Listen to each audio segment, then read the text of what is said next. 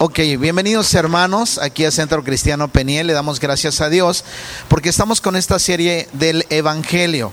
El Evangelio es buena noticia, es gozo. El Evangelio es eh, una noticia que esperábamos eh, con mucha que, ansiedad y alegría. Es como una llamada telefónica la cual pues finalmente recibimos por fin y nos ponemos alegres. Por eso es que en esta serie debemos conocer qué es el Evangelio para nosotros para que con mayor claridad podamos enseñárselo a las demás personas. Por eso es que cuando hablamos del Evangelio, hermanos, debemos tener conocimiento, eh, más la cultura del Evangelio es igual a una iglesia poderosa. Porque el Evangelio moldea eh, a nuestras iglesias, moldea nuestras enseñanzas, moldea hacia dónde vamos y también transforma nuestras vidas. Pero cuando nosotros tenemos solamente eh, doctrina y no tenemos la cultura del Evangelio, ya le dije que la cultura es un poco compleja, pero la cultura es una serie de leyes, de costumbres, de eh, pensamientos que van formando el estilo de vida de las personas. La semana pasada hablábamos acerca de lo que es la cultura. Eso es, cultura viene de cultivo, lo que vas cultivando, lo que cultiva tu sociedad. Somos seres que pertenecemos a una sociedad donde nos desenvolvemos y donde finalmente tenemos que vivir de acuerdo a algunas normas, algunas reglas, algunas costumbres, algunas tradiciones dentro de casa, fuera de casa, etcétera. Por eso es que cuando hablamos de eh, la cultura del Evangelio, de la cultura de la palabra, bueno, si nosotros hablamos del el Evangelio, creamos una cultura del Evangelio. Si hablamos de la gracia, creamos una cultura de la gracia. Este es el problema más grave a la que la iglesia se está enfrentando propiamente hablando, de que la gente que viene a la iglesia tal vez no tenga un buen testimonio con la gente de afuera. Así es que si tenemos la doctrina, la enseñanza, como dice Hechos capítulos 2, eh, ahí cuando nace la iglesia, que perseveraban en la doctrina de los apóstoles y de Jesucristo, entonces mis amados hermanos vamos a vivir la doctrina del Evangelio. El Evangelio es buena noticia y por supuesto que vamos a tener alegría, vamos a tener paz, vamos a tener confianza. Y una persona que vive el Evangelio es una buena eh, eh, publicidad allá afuera para la gente que no conoce la palabra. Así es que esta ecuación nos va a ayudar a entender. Si tenemos doctrina, conocimiento, porque hay gente que no tiene doctrina y solamente tienen cultura. Si se tiene solamente una cultura, pues entonces, como les dije la semana pasada, hagamos un club rotario. Pero nosotros tenemos, amados hermanos, doctrina y cultura, es decir, ya tenemos la enseñanza del Evangelio, ahora hay que caminar sobre la enseñanza del Evangelio, porque eso nos va a dar un estilo de vida de acuerdo al Evangelio. Amén. Entonces, mis amados hermanos, doctrina del Evangelio menos la cultura del Evangelio, eso trae, ¿sabe qué? Hipocresía. Si no vivimos el Evangelio y estamos siempre en una iglesia cristiana, hermano, este, eso es un problema no somos buenos, eh, no damos buen testimonio y al contrario, la gente blasfema el nombre de Jesucristo por el mal testimonio que nosotros pudiésemos estarle dando a, la, a la sociedad y a la gente. Y este es un problema de las iglesias. Hay iglesias que tienen mucha emoción, mucha cultura, pero no tienen la enseñanza. O hay iglesias que reciben enseñanza, pero no viven la cultura del Evangelio. Y esto trae problemas. Doctrina del Evangelio, menos la cultura del Evangelio, porque debemos cultivar el Evangelio en nuestras vidas. Si no tenemos eso es hipocresía. Pero la cultura del Evangelio, sin la enseñanza, sin la doctrina del Evangelio, ¿sobre qué vamos a caminar? ¿Cuál es la base? Necesitamos vivir eso. Es como me viene a la mente un sindicato, sin las políticas del sindicato, si no se respetan, todo es un desastre. Todo se arruina. Y si nosotros, hermanos, tenemos solamente la cultura del Evangelio, pero no la doctrina, eh, eh, caminamos sobre una cuerda delgadita que vamos a caer en cualquier momento. Pero si tenemos la doctrina del Evangelio y vivimos el Evangelio, eso será igual a una iglesia poderosa. ¿Cuántos están conmigo? Hoy, mis amados hermanos, vamos a ver el versículo de Juan capítulo 3, 16. Y vamos a ver eh, a qué se refiere. Dice la escritura en Juan 3, 16, porque de tal manera amó Dios al mundo, que ha dado a su Hijo único o unigénito, para que todo aquel que en Él cree, ojo, no se pierda, mas tenga vida eterna. El Evangelio es una buena noticia. Y estas palabras cruciales deben ser mejor, las mejores noticias, noticias, porque de tal manera amó Dios al mundo. Hermana, eh, hermano, tal vez de repente perdemos de vista que el Evangelio es para nosotros también. Que el Evangelio, hermanos, es una buena noticia. Perdemos de vista que el Evangelio es para que nosotros no solamente lo proclamemos, sino lo creamos nosotros primeramente. No podemos enseñar algo que no creemos. Pero para que este versículo tenga entre nosotros el impacto que merece, debemos entender dos cosas, hermanos. Primero, ¿quién es Dios? Y después, ¿cómo ama a este mundo? Debemos entender quién es Dios y cómo ama a este mundo para poder entenderlo de manera clara. Primero, hermanos, ¿quién es Dios? Si tú le preguntas en la calle y haces una encuesta con las personas y les preguntas quién es Dios, te van a dar un sinfín de conceptos de quién es Dios. Hasta Arjona, ¿verdad? Dice Jesús es verbo, no es sustantivo y en las canciones y periodistas y novelistas hablan acerca de Dios. Pero en realidad, ¿quién es Dios? Y la mejor manera de conocer quién es Dios es a través de su palabra. ¿Cuántos están conmigo? Amén. Por eso es que ah, la palabra Dios nos suena tan familiar que podemos pasarla por alto. Pero debemos pensar en ella, porque ninguno de nosotros ha tenido jamás un solo pensamiento acerca de Dios que haya sido plenamente justo con la magnitud de quién es Él realmente. Es decir, nos quedamos cortos, hermanos, acerca de quién es Dios, aún los evangélicos. Aún los que creemos en el Evangelio, nos quedamos cortos para poder decir quién es Dios realmente. No somos justos en nuestro pensamiento con la magnitud de la realidad de quién es Dios. Ahora, otra pregunta, ¿quién es el Dios del Evangelio cristiano, hermanos? Un contraste puede ser de ayuda. Fíjese, amados hermanos, eh, hay una sátira, es decir, como una eh, ironía, una sátira para ayudarnos a ver cómo minimizamos muchas veces los cristianos nosotros de forma natural nuestro concepto de Dios. Fíjense, hermanos, Déjenme que les enseñe a Dios. Escuche, nótese que lo, que voy a decir Dios, yo lo tengo en el pensamiento, pudiese ser con D minúscula. Y hay mucha gente que escribe Dios con D minúscula, y aún cristianos escriben Dios con D minúscula. Tal vez deberíamos bajar un poco la voz antes de entrar y quizá esté durmiendo ahora.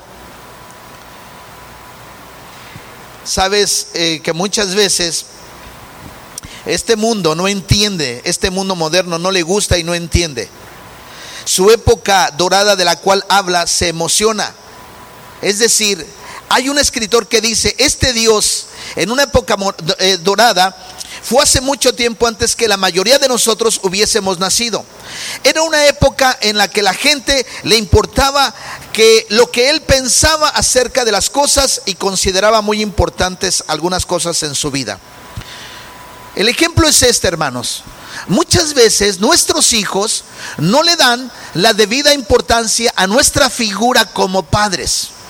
Y hay hijos que pueden rayar, escuche esto, en la ofensa en la ofensa. Hace algún tiempo, hermanos, yo le llamé muy fuerte la atención a una de mis hijas.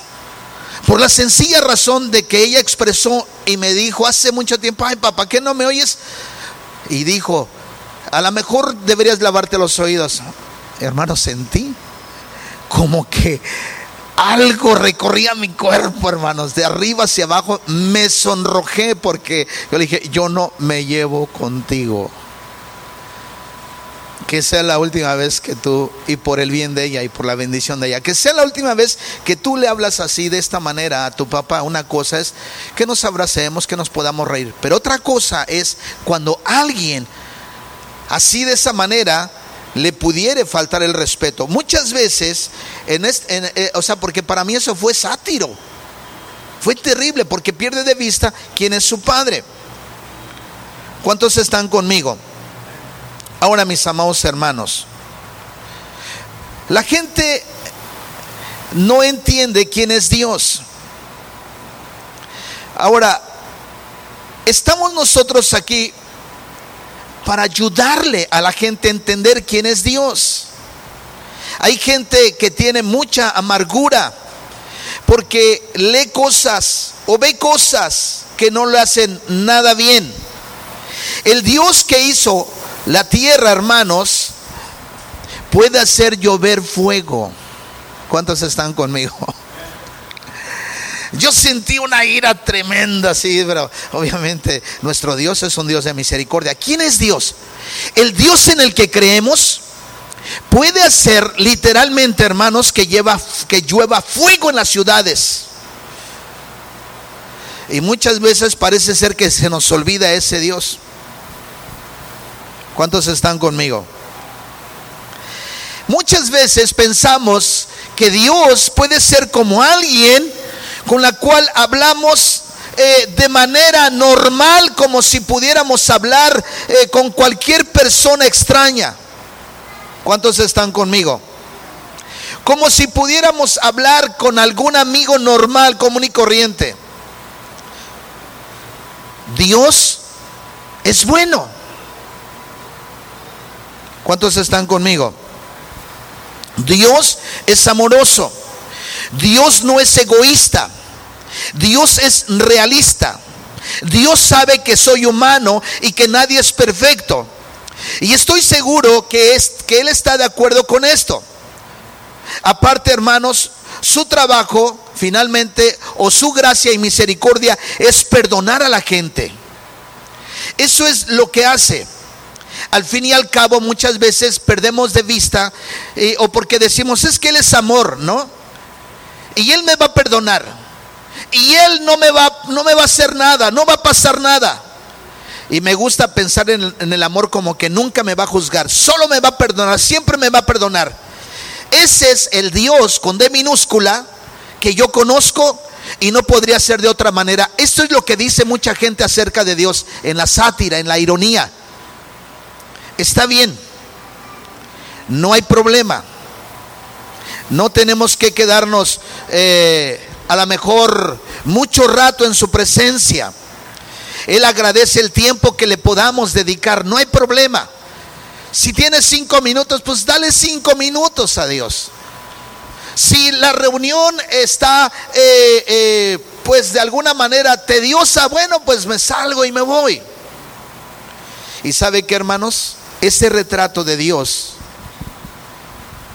hace algo que refleje cómo nosotros pensamos acerca de Dios con D mayúscula. Pensamos acerca de Dios de manera equivocada. Y nosotros los cristianos, me estoy refiriendo ahora a nosotros, no los que están afuera, Jonás. Nosotros los cristianos, nosotros los cristianos, eh, si somos honestos con nosotros mismos acerca de esto, es probable que estemos ofendiendo a Dios en nuestra manera de adorarle, en nuestra manera de alabarle, en nuestra manera de relacionarnos con, de, relacionarnos con Él, porque es un cuate, una persona, es alguien con quien puedo hablar ordinariamente, no hay problema. Él es Dios, Él me perdona. Esta es la sátira o la ironía. Solo está para perdonarme, solo está para darme su misericordia, solo está para darme su gracia. ¿Sabe mi, mi amado hermano? Cuando vemos nuestro estado espiritual de esta manera, para muchos el cristianismo se ha convertido en hacer mecánicamente solo leyes doctrinales, generales, a partir de colecciones, de hechos bíblicos. Pero al asombrar, el asombrarse y maravillarse como un niño ya no es nuestra prioridad. Ya Dios no nos asombra. ya Dios no nos maravilla. ¿Qué nos ha pasado?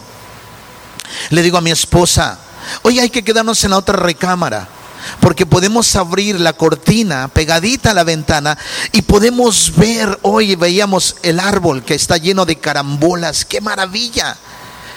Y qué maravilla poder despertar con tu esposa, abrazarla y darle gracias a Dios en ese momento, mientras ves la luz del día, mientras ves el fruto de un árbol. Eso es maravilloso. Por eso uno de los campamentos que hicimos, el título fue llenos de asombro. Pero parece ser que ya dejamos de ser esos niños delante de su padre porque los niños crecen y los padres dejamos de ser los héroes o dejamos de maravillar a nuestros hijos cuando cargamos algo pesado, cuando hacemos algo y el hijo, oh papá. Y cuando el hijo decía, yo cuando sea grande voy a ser como mi papá. Un día le preguntaron a un niño, ¿qué quieres ser cuando seas grande? Quiero, eh, se referían a alguna profesión, dice, quiero ser papá. quiero ser papá. Mis amados hermanos, hoy hemos dejado de asombrarnos ante el paisaje, ante las maravillas y la majestad de Dios ante la poesía bíblica, el arte y la música de la majestad de Dios. Por eso yo les decía, cada salmo, hermanos, de acuerdo a la situación, tiene una rítmica y tiene música. Por eso es que en hebreo es el, el tejilim. Y en griego salmos es poesía cantada acompañada con música. Ese es el Dios, hermanos, que nos debe llenar de asombro. La majestad de Dios, hermanos. Es posible que se ha vuelto una monotonía y hemos olvidado en el fondo, hermanos, lo que Él realmente es. En otras palabras, Podemos decir, hermanos, que tenemos doctrina correcta, doctrina sana, doctrina bíblica, pero cada uno de nosotros todavía tiene que decir, examíname, oh Dios, y conoce mi corazón. Pruébame y conoce mis pensamientos. Mire lo que dice el salmista 139, 23, hermanos. El salmista expresaba esto, Salmo 123. Lo voy a buscar yo también en mi Biblia para leerlo. Salmo 133 dice lo siguiente. Salmo 133. Amén. Este es un salmo de David. Recuerden que les decía que si David viviera ahora, él sería el músico Jonás más famoso del mundo. Escribió por lo menos 75 de los 150 salmos. David. Era un hombre que sabía tocar bien el instrumento. Y todavía a pesar de que la Biblia dice que David, hermano Miguel, era un varón conforme al corazón de Dios, David expresó estas palabras tan maravillosas. Salmo 139, versículo 23, corrigiendo. Salmo 139, versículo 23 dice lo siguiente, examíname, oh Dios.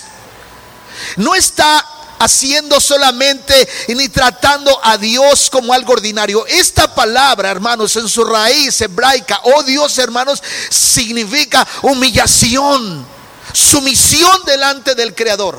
Y por eso dice David, examíname, oh Dios, y conoce mi corazón. Él ya era el rey de Israel.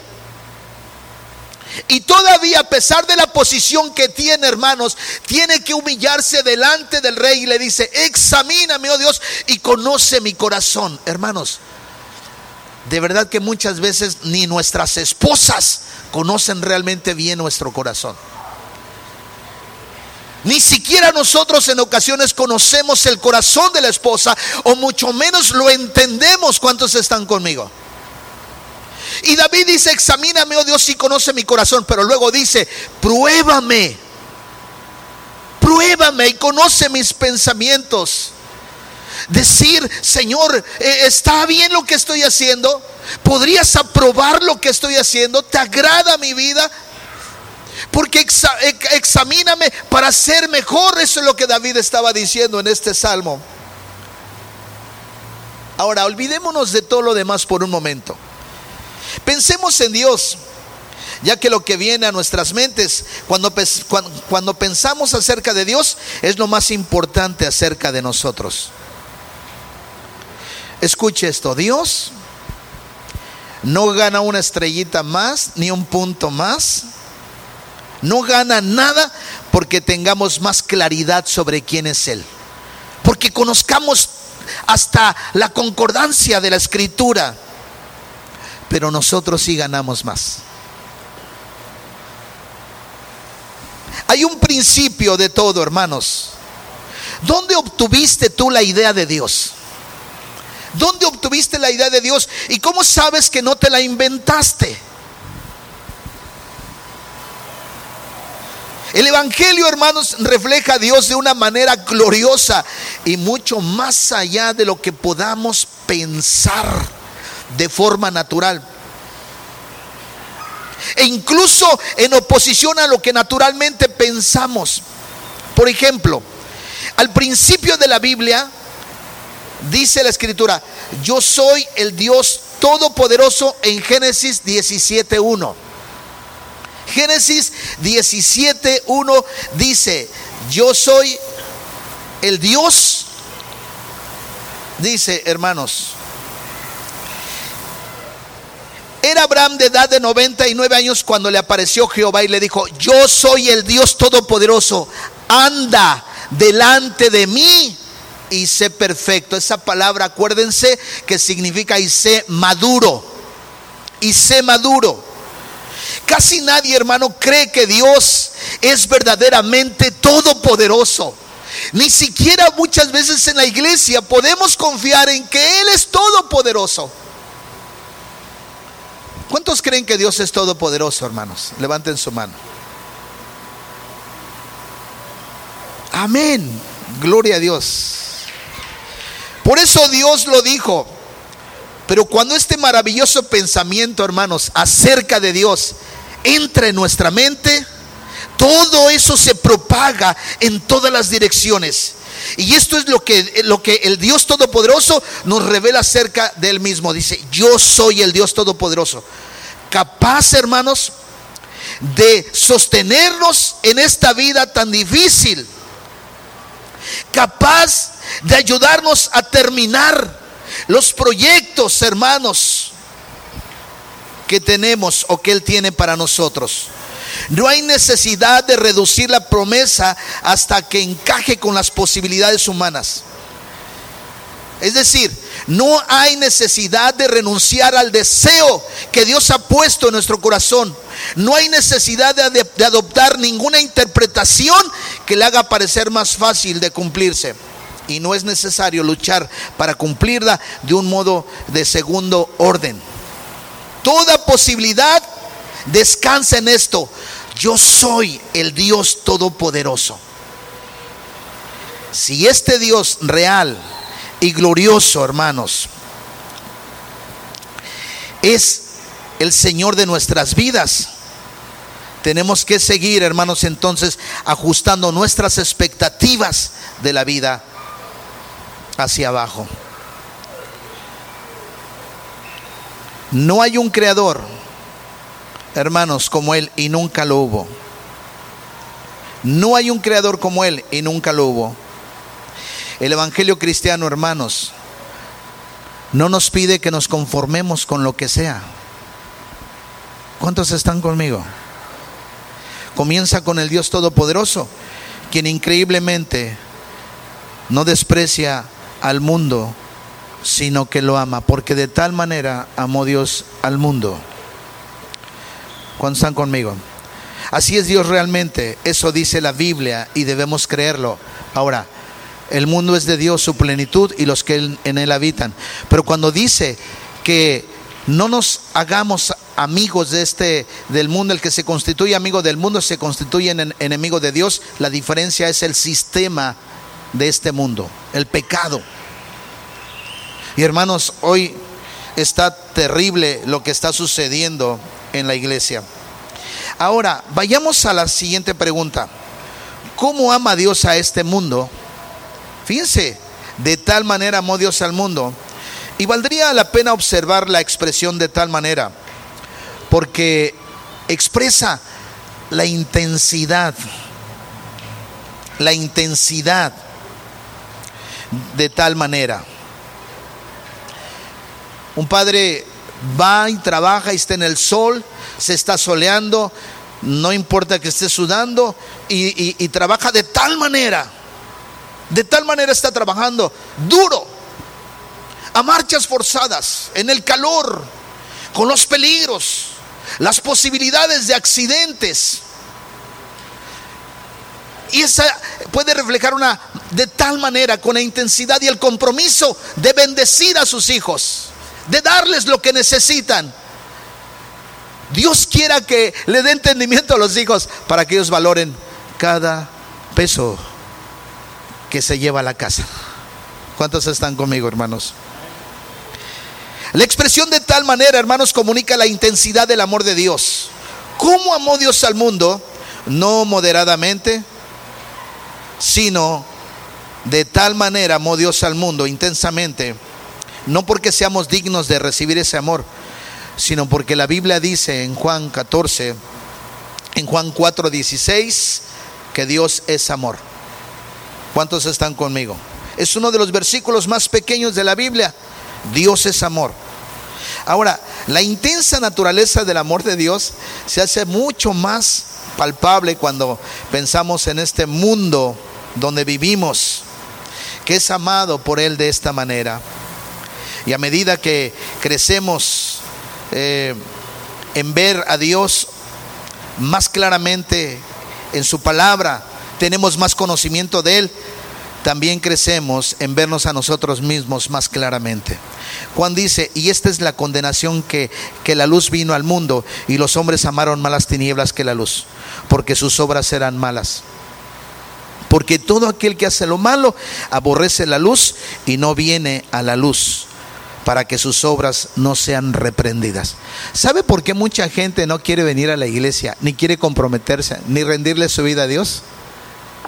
porque están muy a gustos, así hermano Miguel, porque se deleitan en su pecado, porque tú los invitas y les hablas y les hablas, Arturo,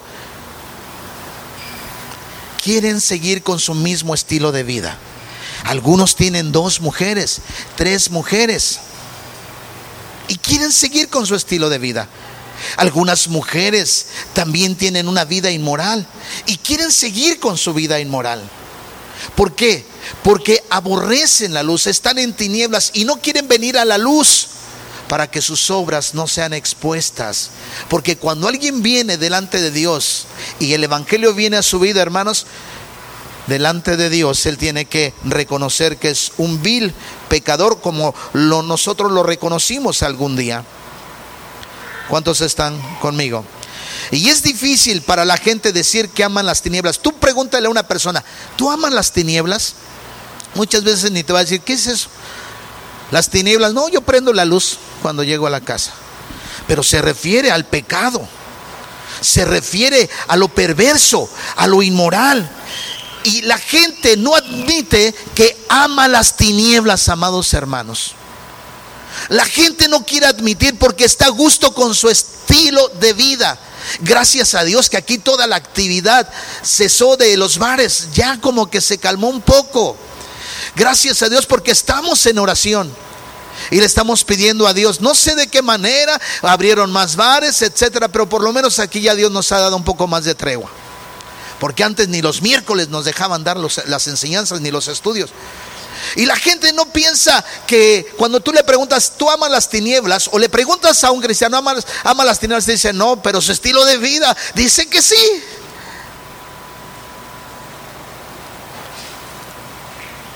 Todos hemos hecho cosas malas y todos en alguna ocasión las hemos ocultado. ¿Cuántos han llegado a hacer algo malo Levanten la mano. ¿Y cuántos las han ocultado? Dijo, no, mejor no la levanto. Ay, la mano se, como que se pone tiesa, ¿verdad? Pero bueno, usted sabe en su corazón, piénselo. ¿Cuántos han hecho cosas malas? Pero no solo eso, ¿cuántos no quieren que los descubran? No queremos que nos descubran porque tememos ser expuestos. Hemos intentado olvidar los recuerdos, ignorar la conciencia y, no sé, a lo mejor anestesiar el dolor. Es duro enfrentarnos a nosotros mismos, honestamente, hermanos. Es duro enfrentarnos a nosotros mismos. Por eso David decía, examíname. Examíname, pruébame, Señor. Mis amados hermanos, David era el rey. Y esto se hizo público. Su pecado se hizo público. Hay algunos líderes y pastores que confiesan su pecado aún en público, pero porque los descubrieron. Porque los llevaron a decir, hermano, tienes que arrepentirte, tienes que decírselo a la iglesia. Pero probablemente solamente sienta cargos de conciencia Conozco líderes y pastores que han destruido familias completas de verdad, hermanos. Y conozco líderes que solamente se pararon delante de un púlpito y Señor, pues hermanos, perdónenme porque hice esto, pero realmente no hay arrepentimiento en sus corazones. Y seguían con ese estilo de vida porque no querían ser evidenciados. ¿Cuántos están conmigo? Una persona, un escritor dice, eh, nos muestra algo de esas tinieblas que hay en nuestras vidas también individuales. Y describe lo que vio eh, una noche en un club nocturno. Dice, las caras en, en la barra del bar se aferran a lo cotidiano. Nunca deben apagarse las luces. La música siempre debe sonar la música siempre, siempre debe sonar, a menos que veamos dónde estamos perdidos en un bosque encantado. Niños temerosos de la noche que jamás han sido felices ni buenos. Todos nos llegamos a identificar con esta, ese pensamiento que es un poema. Una vez más. Las caras en la barra del bar se aferran a lo cotidiano. Ese es el estilo de vida. Nunca debe apagarse las luces, la música siempre debe sonar, a menos que veamos dónde estamos perdidos en un bosque encantado, niños temerosos de la noche que jamás han sido felices ni buenos. No es cierto, hermanos, que por ejemplo, ¿qué pasaría? Ese es un ejemplo tan sencillo. ¿Qué pasaría si aquí todos nos vamos? Cerramos la puerta los niños siguen felices y contentos jugando. Siguen eh, riendo, siguen gritando. No quiero decir que eso sea pecado. Pero se cierran las puertas, no se dan cuenta, pasa un rato, están jugando. Y nosotros nos vamos, todos nos vamos. Y de repente se encuentran solos. Con las, sin luz.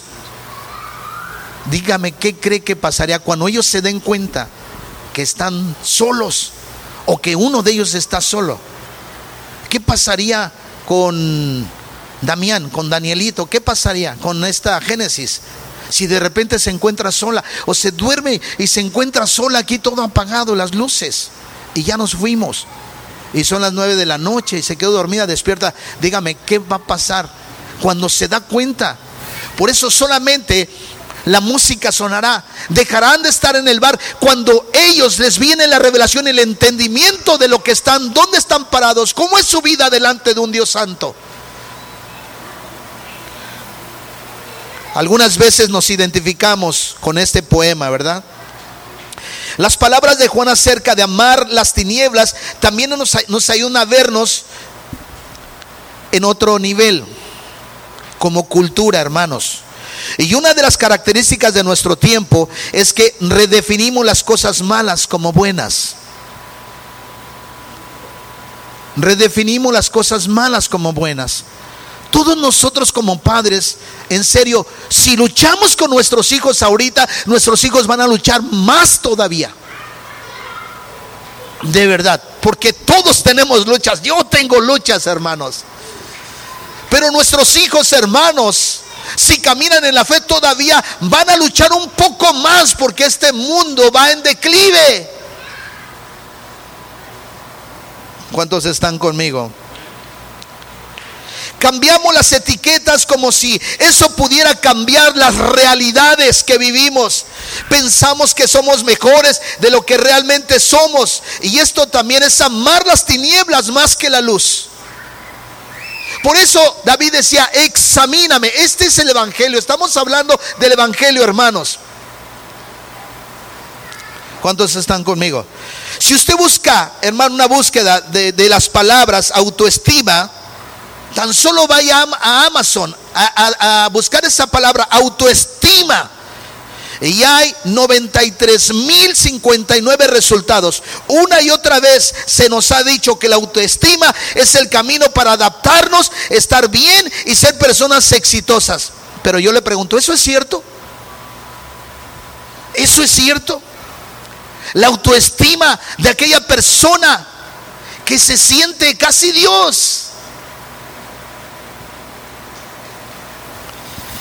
El New York Times, hermanos, en un artículo cita a un investigador que estudió a los criminales y concluyó lo siguiente, escuche esto.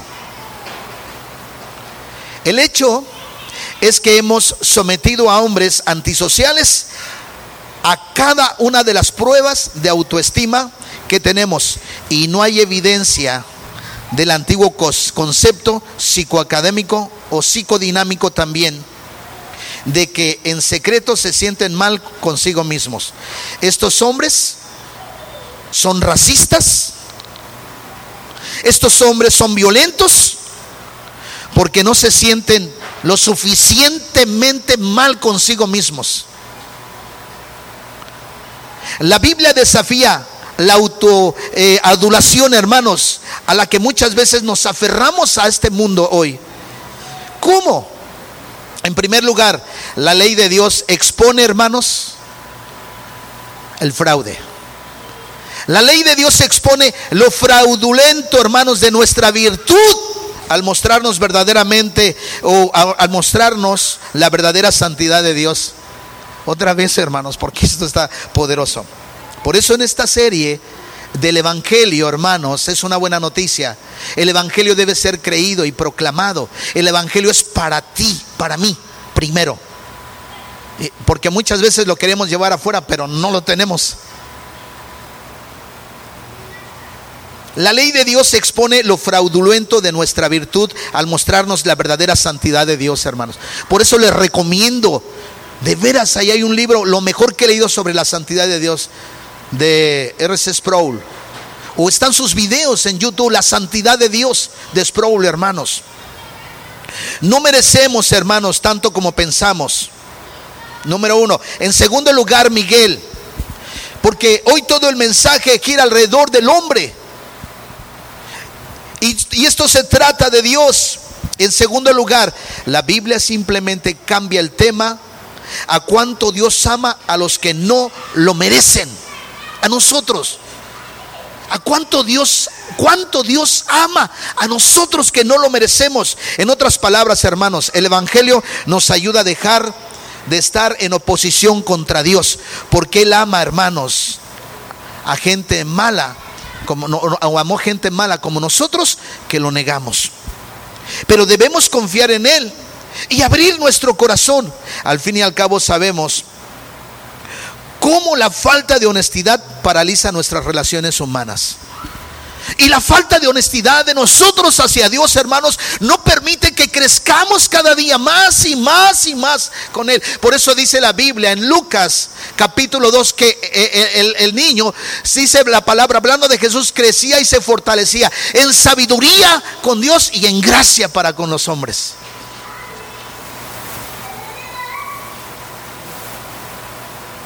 Por ejemplo, un amigo te hace daño. ¿Cuántos están conmigo? Un amigo te hace daño.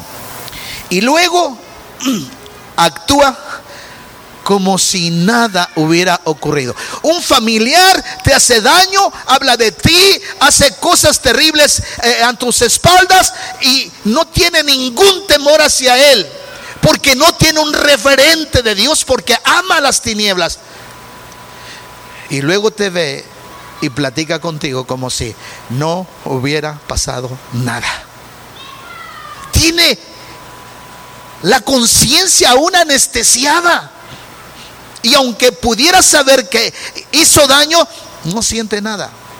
Le vale un sombrerete que te haya lastimado, que te haya dañado.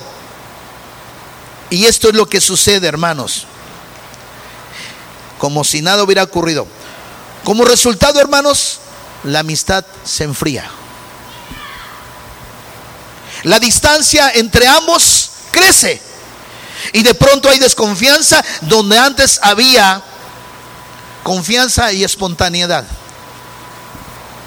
En algún momento nos vamos a dar cuenta de que lo que hace imposible la relación, hermanos, no es el daño inicial, sino que niega y no reconoce que hizo daño.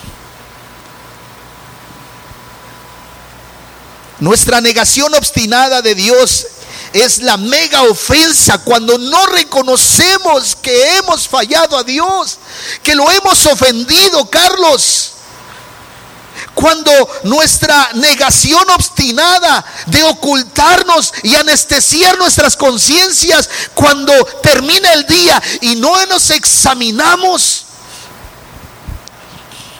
es una mega ofensa porque es a Dios.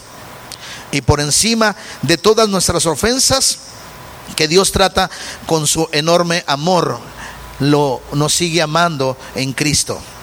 Nuestro mundo cree que es demasiado bueno para Dios es demasiado susceptible y está a la defensiva a la hora de aceptar su amor. Pero eso no detiene a Dios. ¿Y si lo hiciera? ¿Y si Dios dijera entonces, así es como quieres que las cosas sean? Entonces hazlo a tu manera. Odias la luz. Te encanta la oscuridad. Todo tu enfoque de la vida es pecar y después fingir felicidad te niegas o nos negamos a ser honestos. Está bien, pero no podemos aferrarnos a nuestra falsedad autofabricada, nos, que, que nosotros creamos y tener también mi gran amor, diría el Señor. Está bien, ¿quieres vivir así? Ok, fabrícate tu propio mundo. Vive como tú piensas que debes vivir. Actúa como tú piensas que debes actuar. Fabrica tu propia conciencia. Hazte una lista de tu propia autojustificación. Pero lo vas a hacer sin mi amor, sin mi cuidado. Esta relación que dijera Dios ha terminado para siempre. Él tiene el derecho de decir esto. ¿Quién podría culparle si lo hiciera? Pero en vez de eso, ¿qué hizo Dios? Hermanos, también perdemos de vista que el sacrificio de Cristo, porque es un hecho histórico de hace más de dos mil años, no tiene un sentido en el presente hoy. Hoy se predica de muchas cosas, pero no se, no se predica de Jesucristo que dio su vida por nosotros, no se predica del pecado, no se predica del arrepentimiento, todo se trata de tener éxito. Y hermanos, en esta vida se sufre. ¿O no, hermana Olga? Hay congoja muchas veces. Porque Dios sabe que somos hechos de carne. Y esta parte de tal manera, estamos explicando el versículo 3.16, estamos haciendo una exégesis. Porque de tal manera amó Dios al mundo que dio a su Hijo único. Este Hijo es Jesús, el Mesías prometido del Antiguo Testamento y el que cumple las esperanzas dinas más profundas del corazón humano. La palabra unigénito significa que Jesús es único. No hay otro como Él, hermanos. No hay otro como Jesús. No lo vamos a encontrar. No sé a dónde vayamos, pero no hay otro como Jesús. Él es único. El único Salvador. El único mediador. El único Mesías, hermanos. ¿Le puede dar un aplauso a Él?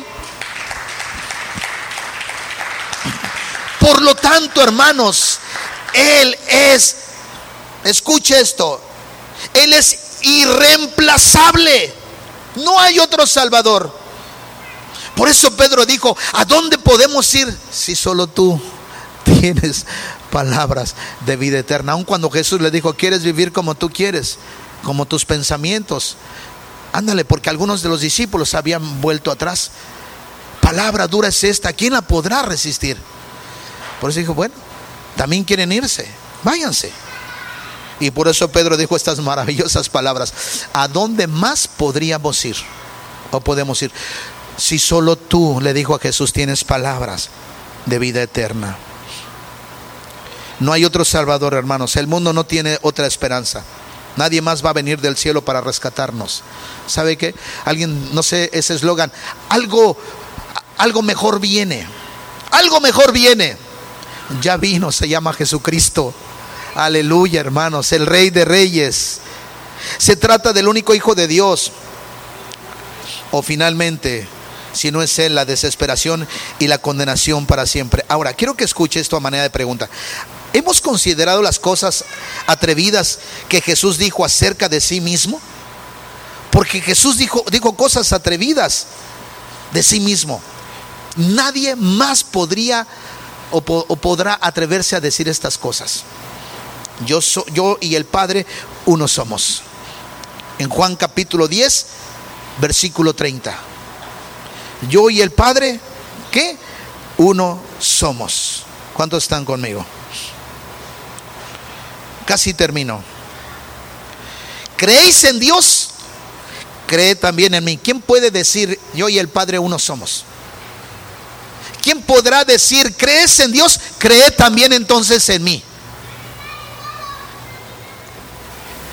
Un día me puse a meditar estas palabras, hermanos, y terminé llorando ahí de rodillas en la habitación. ¿Quién se atreve a decir, hermanos? Porque si no creyeres que yo soy, en vuestros pecados moriréis. ¿Quién podrá decir, hermanos, estas cosas? Acuérdense que C.C. Lewis fue uno de los teólogos más influyentes del siglo pasado y él escribió las crónicas de Narnia, eh, cartas del diablo a mi sobrino, etcétera. Tiene muchos libros muy buenos, hermanos. Nos ayuda un poco a ir directamente al grano. Dice, estoy tratando de evitar aquí que nadie diga aquello tan necio que se suele decir de él Estoy dispuesto a aceptar a Jesús como un gran maestro moral, pero no acepto sus afirmaciones de ser Dios. Y esto es lo que nunca debemos decir, hermanos. Un hombre que fuera meramente un hombre y dijera el tipo de cosas que Jesús dijo, no sería un gran maestro moral, sería un lunático. Porque Él es Dios, Jesús es Dios. Y debemos elegir este hombre era y es el Hijo de Dios o es un loco o algo peor. Puedes tomarlo por loco, puedes escupirle y matarle como si se tratara de un demonio o puedes caer a sus pies y llamarle Señor y Dios.